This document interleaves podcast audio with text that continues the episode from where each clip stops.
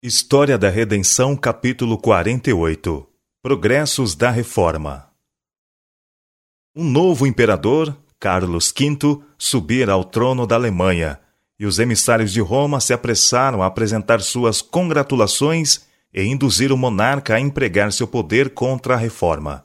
De um lado, o eleitor da Saxônia, a quem Carlos, em grande parte, devia a coroa, rogava-lhe não dar passo algum contra Lutero antes de lhe conceder a oportunidade de se fazer ouvir. A atenção de todos os partidários dirigia-se agora para a Assembleia dos Estados Alemães, que se reuniu em Worms, logo depois da ascensão de Carlos ao poder imperial. Havia importantes questões e interesses políticos a serem considerados por esse Concílio Nacional, mas estes pareciam de pouco interesse, quando contrastados com a causa do monge de Wittenberg. Carlos previamente encarregara o eleitor de levar consigo Lutero à dieta, assegurando-lhe proteção e prometendo franco estudo das questões em contenda com pessoa competente. Lutero estava ansioso por comparecer perante o imperador.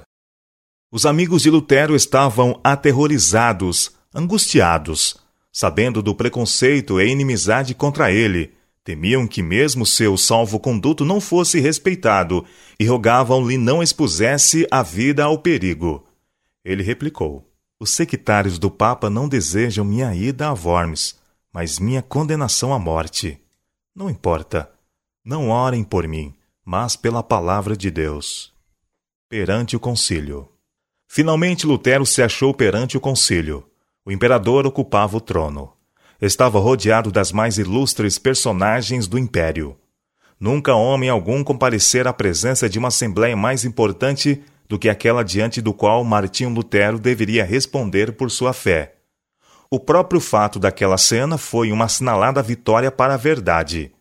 Que um homem a quem o Papa condenara fosse julgado por outro tribunal era virtualmente uma recusa da suprema autoridade do pontífice. O reformador, colocado sob excomunhão e pelo Papa excluído da sociedade humana, recebera a garantia de proteção e foi ouvido pelos mais altos dignatários da nação. Roma condenara-o ao silêncio, mas agora ele estava prestes a falar perante milhares de todas as partes da cristandade. Calmo e paciente, todavia corajoso e nobre, surgiu como testemunha de Deus entre os grandes da terra. Lutero respondeu em submisso e humilde tom sem violência ou paixão. Sua conduta era tímida e respeitosa, embora manifestasse uma confiança e alegria que surpreendeu a Assembleia. Os que obstinadamente fechavam os olhos à luz e se decidiram a não convencer-se da verdade ficaram enraivecidos com o poder das palavras de Lutero. Quando cessou de falar, o porta-voz da dieta disse irado: Não respondeste à pergunta feita. Exige-se que des resposta clara e precisa. Retratar-te-ás ou não? O reformador respondeu: Visto que Vossa Sereníssima Majestade e Vossas Nobres Altezas exigem de mim resposta clara, simples e precisa, dar-vo-la-ei. É esta. Não posso submeter minha fé quer ao Papa, quer aos concílios, porque é claro como o dia que eles têm frequentemente errado e se contradito um ao outro. Portanto, a menos que eu seja convencido pelo testemunho das Escrituras ou pelo mais claro raciocínio, a menos que eu seja persuadido por meio das passagens que citei, a menos que assim submetam minha consciência pela palavra de Deus, não posso retratar-me e não me retratarei, pois é perigoso a um cristão falar contra a consciência. Aqui permaneço, não posso fazer outra coisa. Queira Deus ajudar-me. Amém. Assim se manteve este homem justo sobre o firme fundamento da palavra de Deus. A luz do céu iluminava-lhe o semblante. Sua grandeza e pureza de caráter, sua paz e alegria de coração eram manifestas a todos ao testificar ele contra o poder do erro e testemunhar a superioridade da fé que vence o mundo. Ele permaneceu firme como uma rocha, enquanto as violentas ondas do poder terreno em vão se arremetiam contra ele a simples energia de suas palavras, seu porte intimorato, seus calmos e expressivos olhos, bem como a inalterável determinação expressa em cada palavra e ação, causaram uma profunda impressão sobre a Assembleia. Era evidente que ele não seria induzido, quer por promessas ou ameaças, a render-se ao mando de Roma. Cristo falara por intermédio do testemunho de Lutero, com um poder e grandeza que na ocasião causou espanto e admiração tanto amigos como adversários. O Espírito de Deus estivera presente naquele concílio, impressionando o coração dos príncipes do império. Vários dos príncipes reconheceram ousadamente a justiça da causa de Lutero. Muitos estavam convictos da verdade, mas em outros as impressões recebidas não foram duradouras. Houve outra classe que no momento não exprimiu suas convicções, mas que, tendo pesquisado as Escrituras por si mesmos, em ocasião posterior, declarou-se com grande coragem pela reforma. O eleitor Frederico aguardara ansiosamente o comparecimento de Lutero perante a dieta e, com profunda emoção, ouviu seu discurso. Com alegria e orgulho, testemunhou a coragem, firmeza e domínio próprio do doutor e orgulhou-se de ser o seu protetor. Ele contrastava as facções em contenda e via que a sabedoria dos papas, reis e prelados fora pelo poder da verdade reduzida a nada. O papado sofrera uma derrota que seria sentida entre todas as nações e em todos os tempos. Houvesse o reformador cedido num único ponto, e Satanás e suas hostes teriam ganho a vitória. Mas sua persistente firmeza foi o meio para a emancipação da Igreja e o início de uma era nova e melhor. A influência desse único homem, que ousou pensar e agir por si mesmo em assuntos religiosos, deveria afetar a Igreja e o mundo, não somente em seu próprio tempo, mas em todas as gerações futuras. Sua firmeza e fidelidade fortaleceriam, até o final do tempo, a todos os que passassem por experiência semelhante. O poder e majestade de Deus se mantiveram acima do conselho dos homens, acima da potente força de Satanás. Vi que Lutero era ardente e zeloso, destemido e ousado, para reprovar o pecado e advogar a verdade. Não se preocupava com homens ímpios ou demônios. Sabia que consigo tinha alguém que era mais forte do que eles todos. Lutero possuía zelo, coragem e ousadia, e por vezes esteve em perigo de ir aos extremos.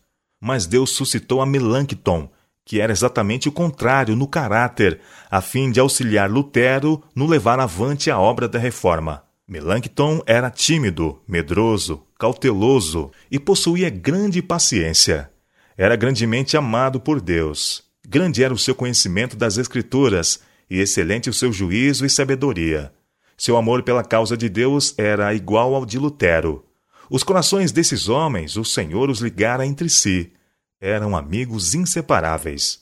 Tero era um grande auxílio para Melanchthon quando se achava amedrontado e vagaroso, e Melanchthon, por sua vez, o era para Lutero, quando em perigo de agir com demasiada rapidez. A cautela muito previdente de Melanchthon muitas vezes desviou dificuldades que teriam sobrevindo à causa, se a obra estivesse entregue unicamente a Lutero, e muitas vezes a obra não teria sido levada avante se estiver entregue a Melanchthon somente. Foi-me mostrada a sabedoria de Deus em escolher esses dois homens para promover a obra da reforma. Inglaterra e Escócia iluminadas. Enquanto Lutero abria ao povo da Alemanha uma Bíblia até então fechada, Tyndale era impelido pelo Espírito de Deus a fazer o mesmo pela Inglaterra. Ele era um dirigente estudioso das Escrituras e destemidamente pregou suas convicções da verdade, insistindo em que toda a doutrina fosse provada pela palavra de Deus. Seu zelo poderia, entretanto, suscitar a oposição dos papistas. Um ilustrado doutor católico, empenhado em controvérsia com ele, exclamou: Ser-nos-ia melhor estar sem as leis de Deus do que sem as do Papa.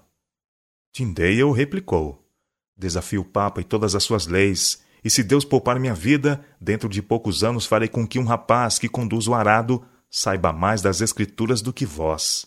O propósito que começara a acalentar, de dar ao povo as Escrituras do Novo Testamento em sua própria língua, agora se confirmava, e imediatamente se aplicou à obra.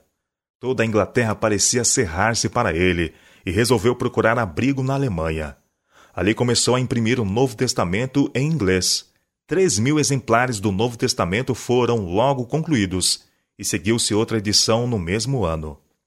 Finalmente deu testemunho da fé, morrendo como mártir. Contudo, as armas que preparara habilitaram outros soldados a batalhar por todos os séculos, mesmo até os nossos dias.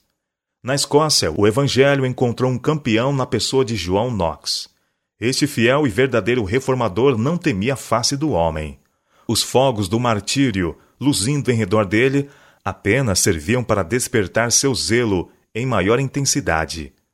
Com o machado do carrasco pendente ameaçadoramente sobre a cabeça, manteve-se em seu terreno, desfechando vigorosos golpes à direita e à esquerda para demolir a idolatria. Assim manteve seu propósito, orando e travando as batalhas do Senhor até que a Escócia ficou livre. Na Inglaterra, Latimer sustentava do púlpito que a Bíblia deveria ser lida na língua do povo. O autor da Escritura Sagrada, dizia ele, é o próprio Deus, e esta Escritura participa do poder e da eternidade de seu autor.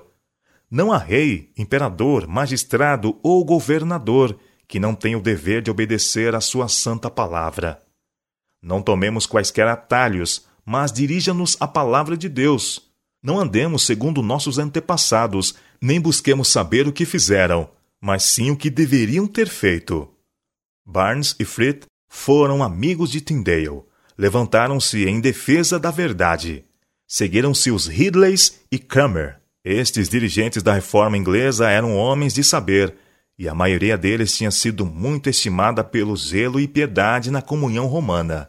Sua oposição ao papado resultou de seu conhecimento dos erros da Santa Sé. Familiarizados com os mistérios de Babilônia, maior poder imprimiram a seus testemunhos contra ela.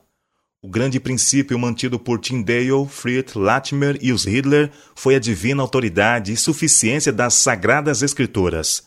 Rejeitaram a pretensa autoridade dos papas, concílios, padres e reis de governarem a consciência em matéria de fé religiosa. A Bíblia era sua norma, e para esta eles levavam todas as doutrinas e, e todos os reclamos. A fé em Deus e em Sua palavra sustentava aqueles homens santos ao renderem a vida num instrumento de tortura.